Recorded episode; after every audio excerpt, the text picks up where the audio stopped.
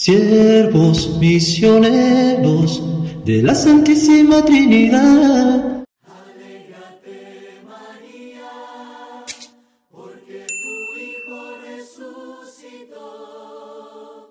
En el nombre del Padre, y del Hijo, y del Espíritu Santo. Amén. La gracia y la paz de Dios, nuestro Padre, y de Jesucristo el Señor, está con todos nosotros. Saluda el Padre Edwin Guerra, promotor vocacional de los siervos misioneros en Centroamérica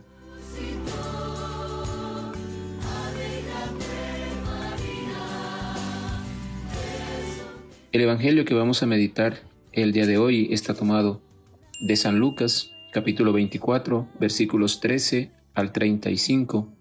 El mismo día de la resurrección iban dos de los discípulos hacia un pueblo llamado Emaús, situado a unos 11 kilómetros de Jerusalén, y comentaban todo lo que había sucedido. Mientras conversaban y discutían, Jesús se les acercó y comenzó a caminar con ellos pero los ojos de los dos discípulos estaban velados y no lo reconocieron.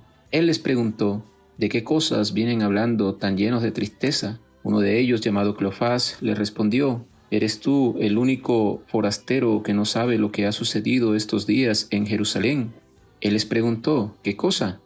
Ellos le respondieron, lo de Jesús el Nazareno, que era un profeta poderoso en obras y palabras ante Dios y ante todo el pueblo, como los sumos sacerdotes y nuestros jefes lo entregaron para que lo condenaran a muerte y lo crucificaron. Nosotros esperábamos que Él sería el libertador de Israel, y sin embargo, han pasado ya tres días desde que estas cosas sucedieron. Es cierto que algunas mujeres de nuestro grupo nos han desconcertado, pues fueron de madrugada al sepulcro, no encontraron el cuerpo y llegaron contando que se les habían aparecido unos ángeles que les dijeron que estaba vivo. Algunos de nuestros compañeros fueron al sepulcro y hallaron todo como habían dicho las mujeres, pero a él no lo vieron. Entonces Jesús les dijo, Qué insensatos son ustedes y qué duros de corazón para creer todo lo anunciado por los profetas. ¿Acaso no era necesario que el Mesías padeciera todo esto y así entrara en su gloria?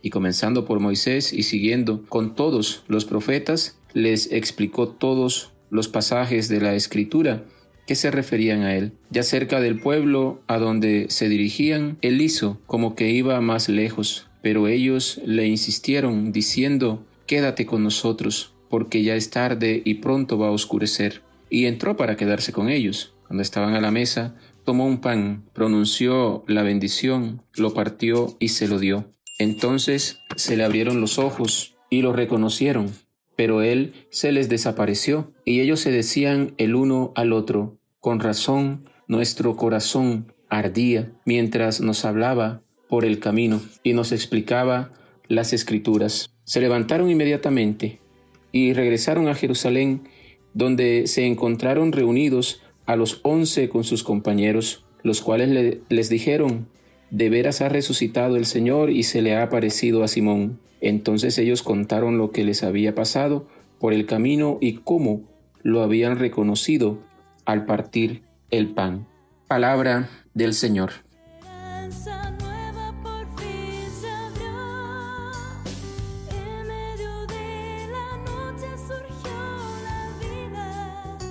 El Evangelio de hoy nos presenta los lugares fundamentales donde se manifiesta el resucitado. Quiero compartir con ustedes cuatro elementos que tienen que ver con este tema.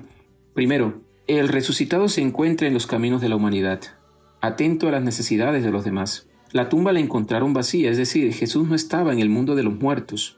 Dos discípulos van a Emaús. Mucha gente va a muchos Emaús. Emaús es signo de derrota. Van hacia abajo, rendidos, decaídos. El resucitado se les acerca como un desconocido y entra en la conversación.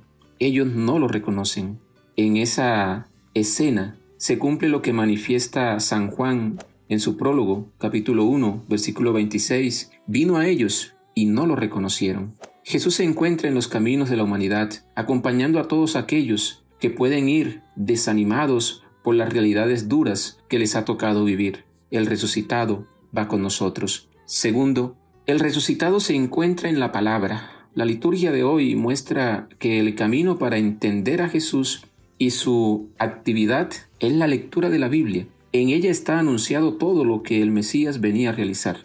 El texto del Evangelio nos muestra que las primeras comunidades cristianas fueron descubriendo el sentido de la vida de Jesús gracias a la lectura de la Biblia. Esta costumbre fue lo que dio origen a la liturgia de la palabra en nuestras celebraciones. Tercero, compartir como cristianos. Jesús se sienta a la mesa. Aquí tenemos la celebración de la Eucaristía. ¿Por qué en el compartir es que lo reconocen? Porque el compartir es el alma del proyecto de Dios realizado en Jesús. Es en ese gesto del compartir donde nace un mundo nuevo, fraterno, donde no hay desigualdades. Y cuarto, Lucas contempla la resurrección con la apertura de tres partes de nuestra vida. La apertura de nuestro corazón, Hechos 16, 14. La apertura de nuestro espíritu, Lucas 24, 45. Y la apertura de nuestros ojos, Lucas 24, 31. Cuando el resucitado abre nuestros ojos, abre nuestro corazón y abre nuestro espíritu, nos encendemos de amor por Él. Por eso los discípulos se ponen en camino con el corazón lleno de la presencia de Jesús. La experiencia de la resurrección nos lanza al camino para contar a otros lo que hemos oído y vivido. Que la gracia de Dios nos bendiga, que la gracia de Dios nos acompañe, en el nombre del Padre, del Hijo y del Espíritu Santo. Amén. Felices Pascuas de Resurrección para todos.